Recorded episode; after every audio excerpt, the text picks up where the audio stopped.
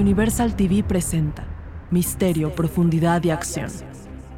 El agente especializado marino, la detective Urriaga y el comandante Martínez son el nuevo equipo legendario que te acompañará a través de tus oídos, no importa en dónde estés. Cuando la experiencia y la pasión se unen, nada puede evitar que se haga justicia.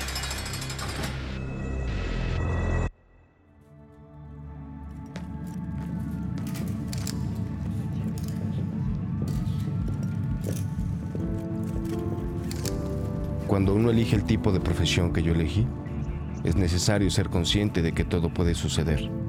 Me encontraba en un lujoso departamento en uno de los barrios más ricos y modernos de la ciudad. Es el penúltimo piso. Se pueden ver casi todos los edificios con solo echar un vistazo desde la ventana. Estaba de pie en la inmensa sala y frente a mí yacía el cuerpo de una mujer joven. Se escuchan pasos y voces de policías. También se escuchan los radios y a una mujer llorando.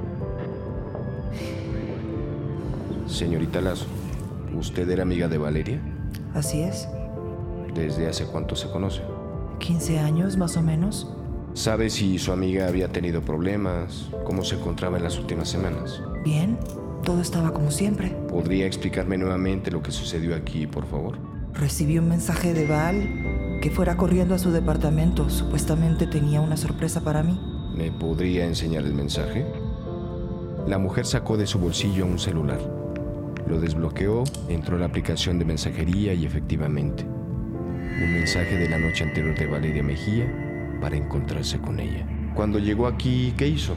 Subí y cuando llegué, la puerta estaba abierta y me pareció extraño, porque Val era cuidadosa. ¿Pero no tuvo que pasar seguridad en la recepción? No, yo vivo unos pisos más abajo. Bien, continúe por favor. Abrí la puerta y llamé a Val pero no recibí respuesta. Empecé a caminar por la casa llamándola, buscándola, pero no la encontraba hasta que llegué aquí, a la sala del piano. Aquí la encontré en el piso. ¿Alguien de servicio trabajaba para Valeria? Sí, pero los domingos Val se los daba libres. Fue ahí cuando llamé a la policía. Gracias, señorita Lazo. Lamentamos mucho su pérdida y le mantendremos informada sobre lo que pasó. Detective, tengo miedo. No puedo creer que esto haya pasado.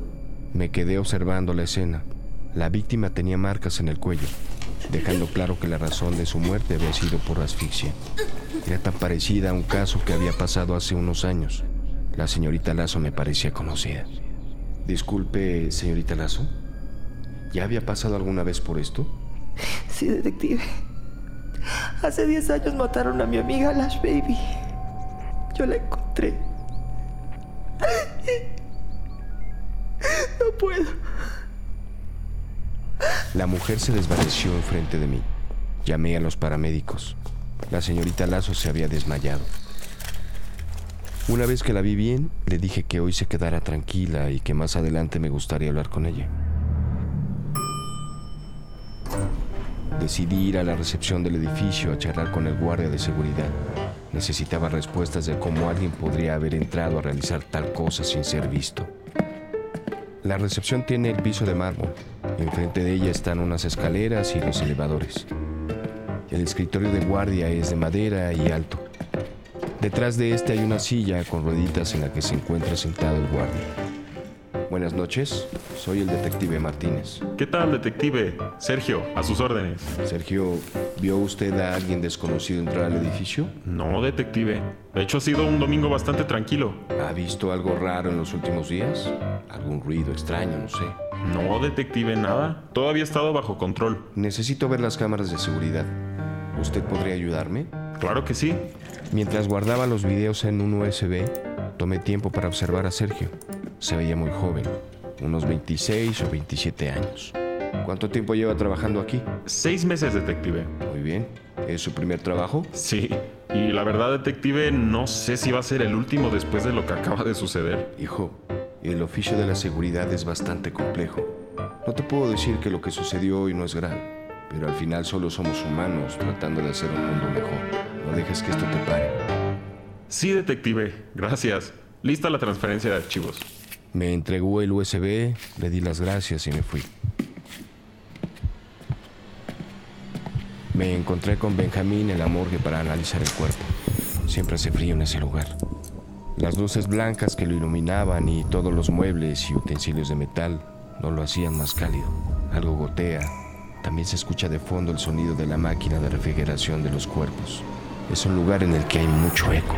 Las marcas, la inflamación, todo corresponde a que la víctima fue asfixiada por otra persona. ¿Tenemos rastro de alguna huella o alguna pista de quién podría haber sido? No, hasta el momento no. Y con los años que llevamos trabajando en esto, no es la primera vez que dos casos aparentemente aislados se parecen, ¿sabes? Aunque tampoco creo que sea algo serial. Lo veo simplemente como una coincidencia. Realicemos una prueba de ADN a la víctima, por favor. Claro que sí. Tan pronto tenga los resultados te los envío. Vale. Gracias, Benja. Martínez, antes de que te vayas, quiero enseñarte esto. Con mucho cuidado, Benja volteó el cuerpo de la mujer de tal forma que parecía que estaba acostada boca abajo. Encontré esta marca. Es reciente y fue hecha con un cuchillo. En el cuello de la mujer estaban escritas las iniciales AC. Fue ahí cuando entendí. Te encargo las pruebas. Sí, Salí de la morgue deprisa. Subí las escaleras hasta llegar a la pequeña guardia informática de Ariel, en donde no se veía ni su cara entre los monitores y CPUs, pero se escuchaba su rápido tecleo. Me acerqué y toqué la puerta. ¡Adelante! ¿Qué tal, Ariel? ¡Ah! Pero si es el mismísimo Martínez. Empujó su silla y por fin vi su sonriente cara. Adelante, adelante, por favor. Me acerqué a una silla y tomé asiento. Dime, ¿cómo te puedo ayudar? Necesito que me ayudes a investigar la muerte de una de estas famosas de internet. ¿De una famosa de internet? ¿Te refieres a una influencer? Sí, una de esas, pero cantaba también. ¿Sabes su nombre? ¿O a qué se dedicaba exactamente en internet? Lash Baby, me parece. Que tuvo una canción muy exitosa. Estaba en la cumbre de su carrera cuando la mataron. Creo que podría tener algo que ver. Vale, entonces está muerta. Así es. ¿Sabes cuándo murió? Mm, no recuerdo bien la fecha, pero fue hace como 10 años. Lo que sucede es que acaba de llevarse a cabo un asesinato muy parecido al de Lash Baby. Y sospecho que lo pudo haber llevado a cabo la misma persona. Veamos. Ariel empezó a teclear. Muertes de influencers en los últimos 10 años. Se le desplegaron varios resultados. Aquí aparece el suicidio de Mr. Megabyte. Mm, aquí está. Lash Baby asfixiada en su departamento. Esa, esa es. Ariel le dio clic al artículo con fecha de publicación de hace 10 años y lo comenzó a leer. La influencer y cantante Lash Baby fue encontrada muerta este miércoles por la noche. Al parecer su mejor amiga Julia Lazo la encontró inconsciente y tirada en la alfombra de la casa de la influencer. La manager de Lash Baby, Valeria Mejía, no ha querido decir nada al respecto. Las autoridades aún no tienen respuesta de quién pudiera ser el autor o la autora de semejante acto, pero Lazo afirma que fue la empleada doméstica Antonieta Castro, ya que era la única que se encontraba ahí. Castro niega haber hecho tal cosa. Lash Baby se encontraba en el mejor momento de su carrera. Después de tener un canal muy famoso de videos, la influencer lanzó un sencillo que se convirtió en todo un éxito. Sin duda, es un día triste para el mundo de las redes sociales y de la música. Ah, ya la recuerdo. Yo también. ¿Tú investigaste su caso? Lo que pudimos. Yo fui a ver el caso con el que entonces era el jefe de la comisaría. Todo sucedió igual que el caso de hoy. La llamada de la amiga desesperada. La mujer aparece en su sala, asfixiada. La marca en el cuello. A ver, aquí hay otro artículo. La artista e influencer Lash Baby asesinada por su empleada doméstica. Esta tarde se declaró culpable a Antonieta Castro por el homicidio de Martina Gutiérrez, o mejor conocida por su nombre artístico, Lash Baby. La mejor amiga de Lash Baby, Julia Lazo, reveló que la cantante e influencer había pasado unas duras semanas encerrada en su casa. Luego del éxito de su canción, aparentemente la cantante cayó en una depresión. Sabiendo de la cantidad de dinero que tenía Lash Baby, Antonieta, la empleada doméstica, decidió tratar de sacarle dinero sin éxito, lo que acabó en la muerte de Lash Baby. Desde su muerte, la canción y sus videos se han vuelto virales, rompiendo récords que ellos mismos habían impuesto, convirtiéndola en una de las figuras públicas más productivas post-mortem. Mm, gracias, Ariel. ¿Qué te tiene tan pensativo? Este caso, el de Lash Baby, fue muy raro. De la noche a la mañana nos quitaron el caso, diciendo que al tratarse de una persona famosa que lo querían seguir con una agencia privada, el caso se cerró muy rápido y ahora 10 años después se repite el asesinato, pero ahora con la manager. Voy a investigar más y en cuanto tenga algo te aviso. Sí, gracias Ariel. Ah, y te quería dejar esto. Tomé el USB que me había entregado el guardia de seguridad y se lo entregué a Ariel. Son las grabaciones de seguridad del departamento de Valeria en el día que sucedió el asesinato. Muy bien. Quería ver si me podrías ayudar analizando los videos con uno de esos programas tuyos en los que puedes observar mejor. Claro que sí, Martínez. Cuenta con ella.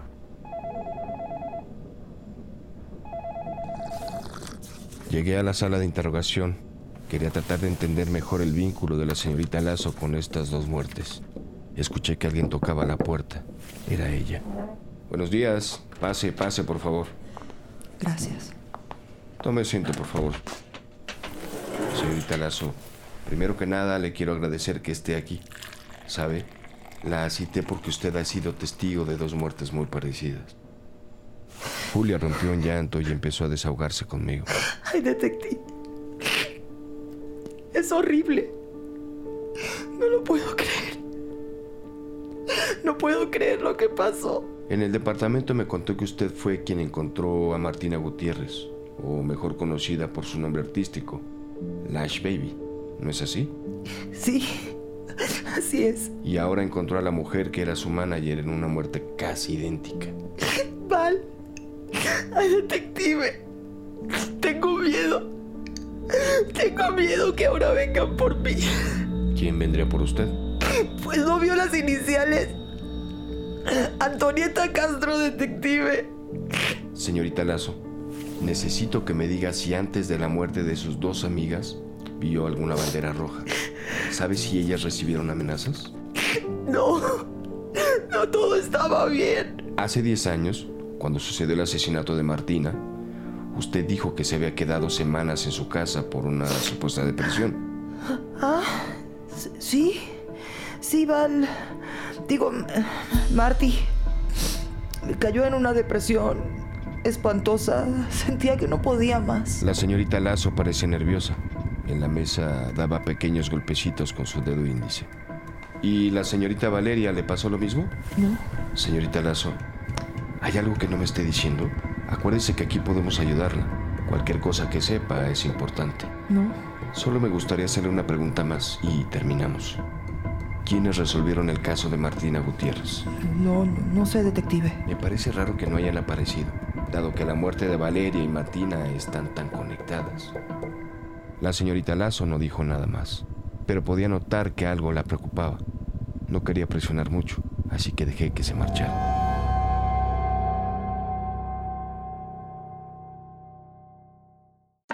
El reclusorio se encontraba en las afueras de la ciudad. Era un lugar frío. Después de pasar por varios chequeos de seguridad, llegué a la recepción. A lo lejos se escuchan algunos gritos de las reclusas y algunos policías pidiendo silencio. También se escuchan puertas de metal abriéndose y cerrándose. Algunas reclusas golpean las puertas de metal. Básicamente se escucha un desorden. Detective Martínez, tanto tiempo sin vernos. ¿Me podría dar una identificación, por favor? Ya sabe, por protocolo. Buenas tardes, policía Cervantes. Metí la mano en mi bolsillo. Saqué mi cartera y le doy mi identificación. ¿Cuál es el motivo de su visita? Verá, policía Cervantes. Tenemos un caso que podría estar vinculado con una de sus internas, ¿Con cuál interna? Antonita Castro. Lo siento, detective, pero no va a poder hablar con Antonieta Castro. ¿Por qué?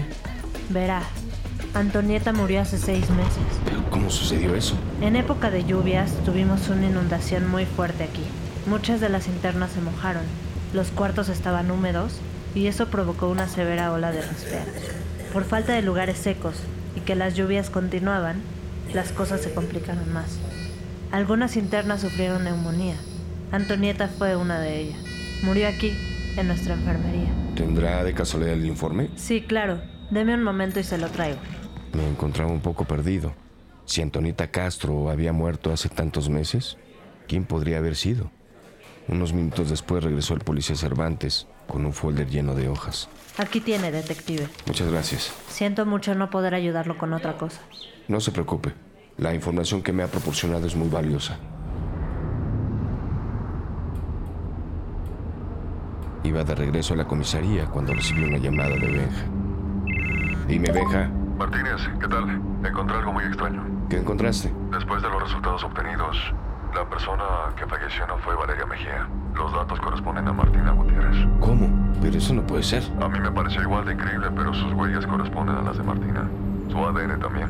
Todo me indica que no es Valeria Mejía. Pero si eso es cierto, ¿quién murió hace 10 años? No lo sé. ¿Puedes hablar con Antonieta Castro? No, murió hace seis meses.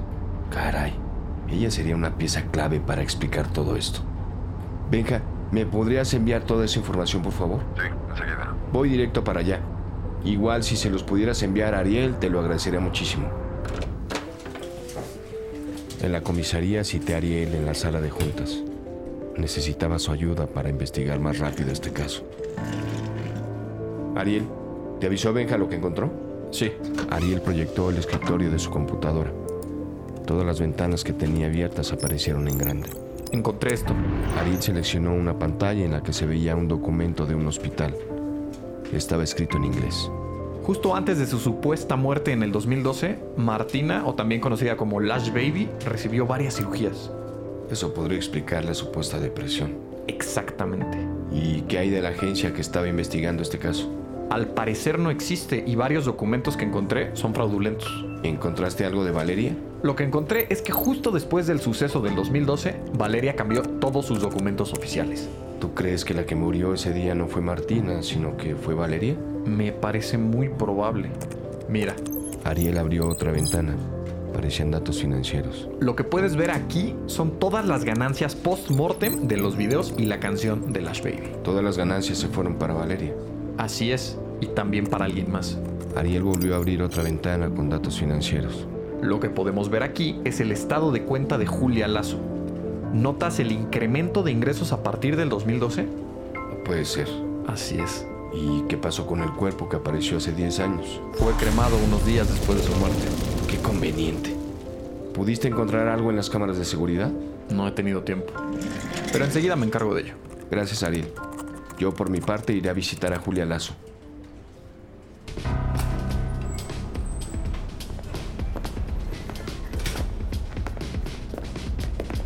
Cuando llegué a la recepción vi que había otro guardia.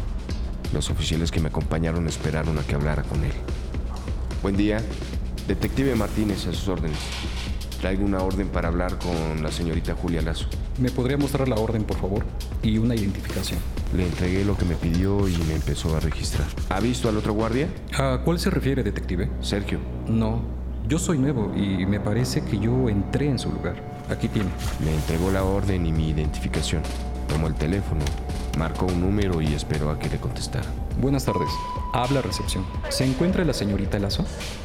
Bien. Sí, se encuentra aquí el detective Martínez. Verá, trae una orden, así que no puedo prohibirle la entrada. Sí, entiendo. Gracias. Hasta luego. Colgó el teléfono. Es en el departamento 901A. Muchas gracias.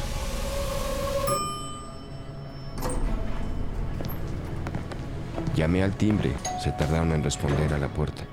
De repente vi que alguien le abría. Era la empleada doméstica. Nos dejó pasar a mí y al policía Cervantes que me acompañaba y nos guió hasta una sala en donde nos dijo que en un momento la señorita Lazo estaría con nosotros. Después de unos minutos entró con prisa y bastante nerviosa. Detective Martínez, no sé a qué se debe esa orden, pero me parece de pésimo gusto. No tengo mucho tiempo. ¿Qué hace un policía aquí? Señorita Lazo, todo lo que tenga que hacer a partir de este momento pasa a segundo plano. Si quiere que su juicio no sea tan duro, más de vale que empiece a hablar con la verdad. Y le pido que se dirija con respeto al oficial. ¿De qué verdad me habla? De lo que usted y Martina Gutiérrez hicieron. A Martina Gutiérrez la mataron. ¿Qué no se acuerda? Sí, a Martina Gutiérrez recientemente la asesinaron. ¿O me va a decir que no sabía que se estaba haciendo pasar por Valeria Mejía? ¿Yo? Hemos visto el incremento financiero que ha recibido durante estos últimos 10 años. Yo era coproductora del contenido de Lash Baby. El incremento en ingresos se debe al éxito post-mortem que tuvieron. Claro, pero también hay registros de una operación a Martina justo antes de ser asesinada. Usted había dicho que estaba en depresión. ¿Cómo consiguieron esa información? Somos del Departamento de Investigación. Es nuestro trabajo obtener esta información, así como saber que el cuerpo que apareció el domingo no pertenecía a Valeria Mejía, como usted decía, sino que a Martina Gutiérrez. Tenemos las suficientes pruebas para saber que todo ha sido un fraude y que usted está detrás. Entonces, le repito, no importa lo que diga, usted va a ir a juicio.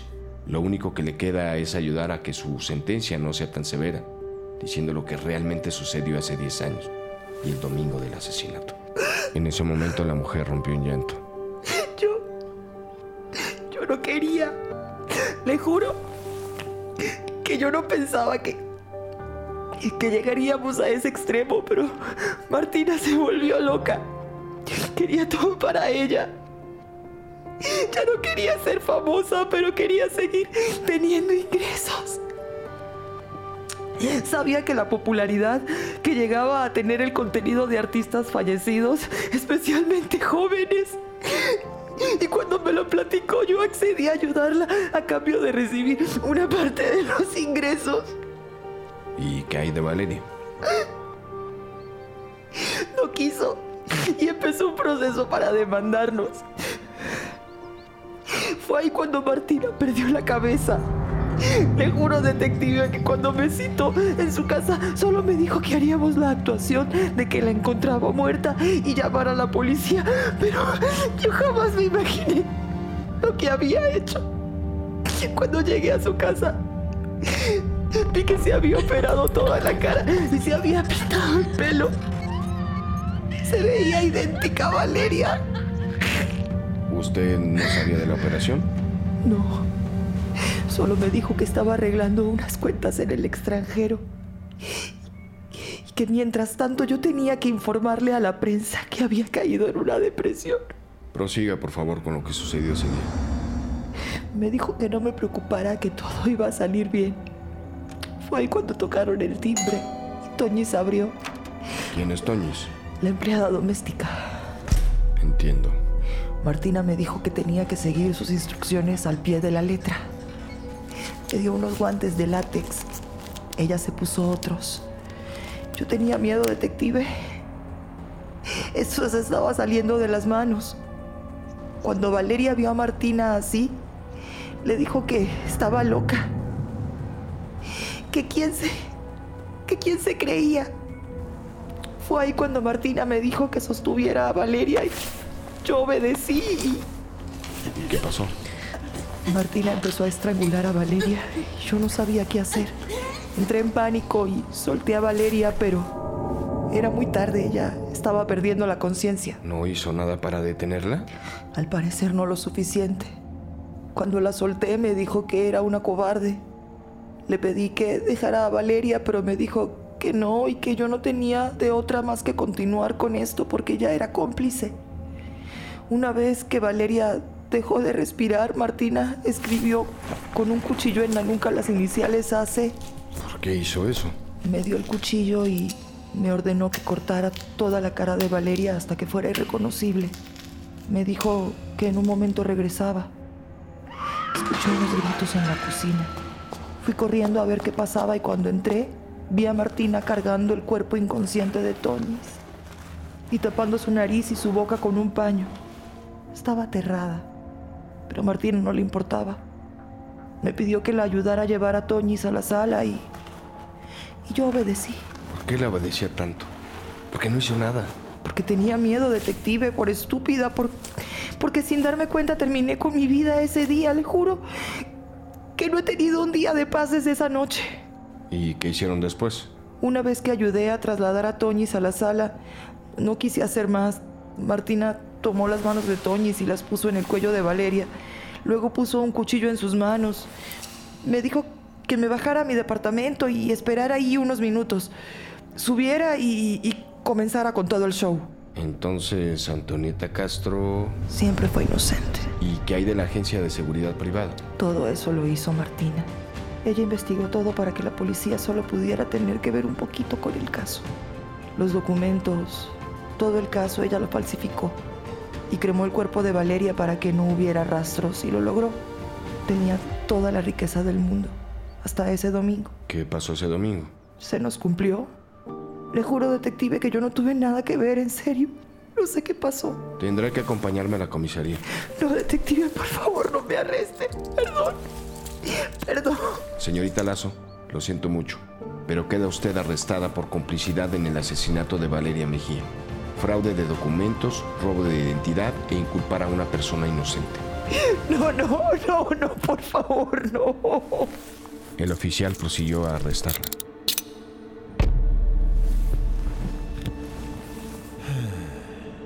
Me senté unos minutos dentro de mi coche.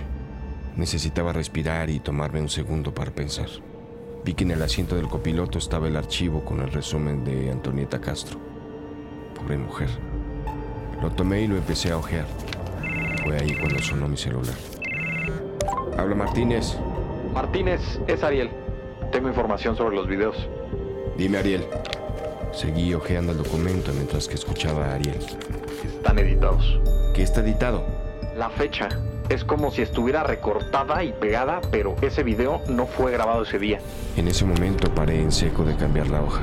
Vi una identificación impresa en donde aparecía la joven cara de Sergio, el guardia de seguridad. ¿Qué tal, detective? Sergio, a sus órdenes. Pero en la identificación aparecía con el nombre de Esteban Castro. Leí más el documento en donde Esteban firmaba que había recibido el cuerpo de su madre, Antonieta Castro. Era la empleada doméstica, seis meses atrás. ¿Martínez? Discúlpame, Ariel. Creo que ya sé quién asesinó a Martina. Necesito que me ayudes a localizar a Esteban Castro. Estoy justo afuera del edificio en donde vivía Martina. Echaré un vistazo a las cámaras de seguridad en lo que recibo tu información. Bien, enseguida Martínez. Disculpe, necesito que me enseñe la grabación del domingo que sucedió el asesinato. Sí, Me acerqué al monitor del guardia, quien buscó la fecha. Pronto apareció la grabación de ese día. aquí tiene. El guardia la empezó a reproducir. Ahí estaba Esteban hasta que a las 19 horas dejó de estar en la recepción y apareció en la grabación del elevador de servicio. Se bajó del elevador en el piso 19. Aparece en la puerta de servicio y toca. Alguien le abre la puerta. Pasan alrededor de 40 minutos. Ahí es cuando lo volvemos a ver salir del departamento. Baja por el elevador. Aparece en la grabación que da al cuarto de servicio a donde entra. Unos minutos después sale nuevamente, se arregla el uniforme y para las 20 con 07 está de regreso en la recepción. Escucho que mi celular suena. Es Ariel. ¿Martínez? ¿Sí? La última ubicación que tengo de Esteban Castro es en la calle Colorines, en el número 127. Me parece que está en el cementerio de Santa María Milagrosa. Bien, voy para allá. Gracias, Ariel. ¿Ay de qué? Colgué la llamada, agradecí al guardia y me dirigí hacia la salida. Tomé mi radio. Necesito refuerzos en la calle Colorines número 27, en el cementerio de Santa María Milagrosa de inmediato. Confirmados refuerzos en la calle Colorines número 27. Cementerio Santa María Milagrosa. Llegarán en unos 5 minutos. Bien, que me esperen ahí, por favor. Confirmado, detective. Cambio fuera. El cementerio da una sensación de paz. Se puede escuchar como el viento mueve las ramas de los árboles, el silbido de los pájaros, gente susurra, algunos lloran en silencio o rezan, y muy muy a lo lejos podrían escucharse los ruidos de la ciudad. Cuando nos empezamos a acercar a la tumba de Antonieta, vi al joven Esteban sentado frente a la lápida de su madre. Al lado de él reposaban unas rosas blancas. Le pedí a los oficiales que me acompañaban que me esperaran más atrás. Me acerqué a Esteban. ¿Esteban Castro? Detective, ¿Sabe por qué estoy aquí? El joven me volvió a ver. Estaba llorando y asintió con la cabeza. solo quiero que me responda una pregunta, detective, y prometo decirle todo. ¿Cuál? ¿En dónde está Julia Lazo?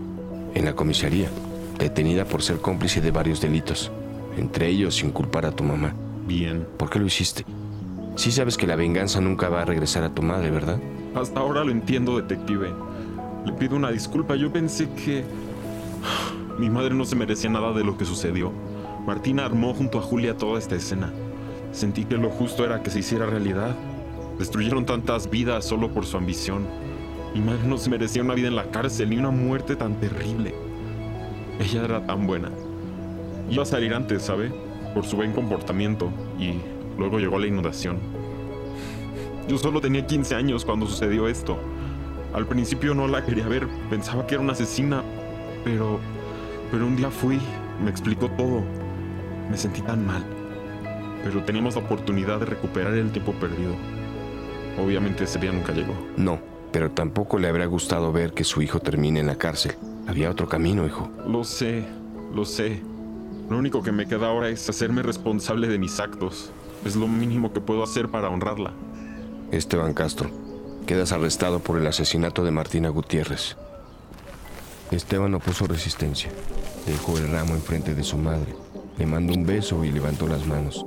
Dejó que los oficiales lo llevaran a la patrulla. Esteban cumple su condena con dignidad aceptando el daño que hizo. Julia por su parte ha caído en una depresión profunda y vive días eternos como presa. Efectivamente nunca más volvió ni volverá a tener paz en su vida.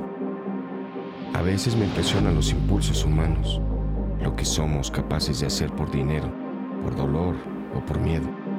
Pero algo que me queda claro es que tarde o temprano a todos la justicia cobra cuentas. Nadie se puede librar de ella.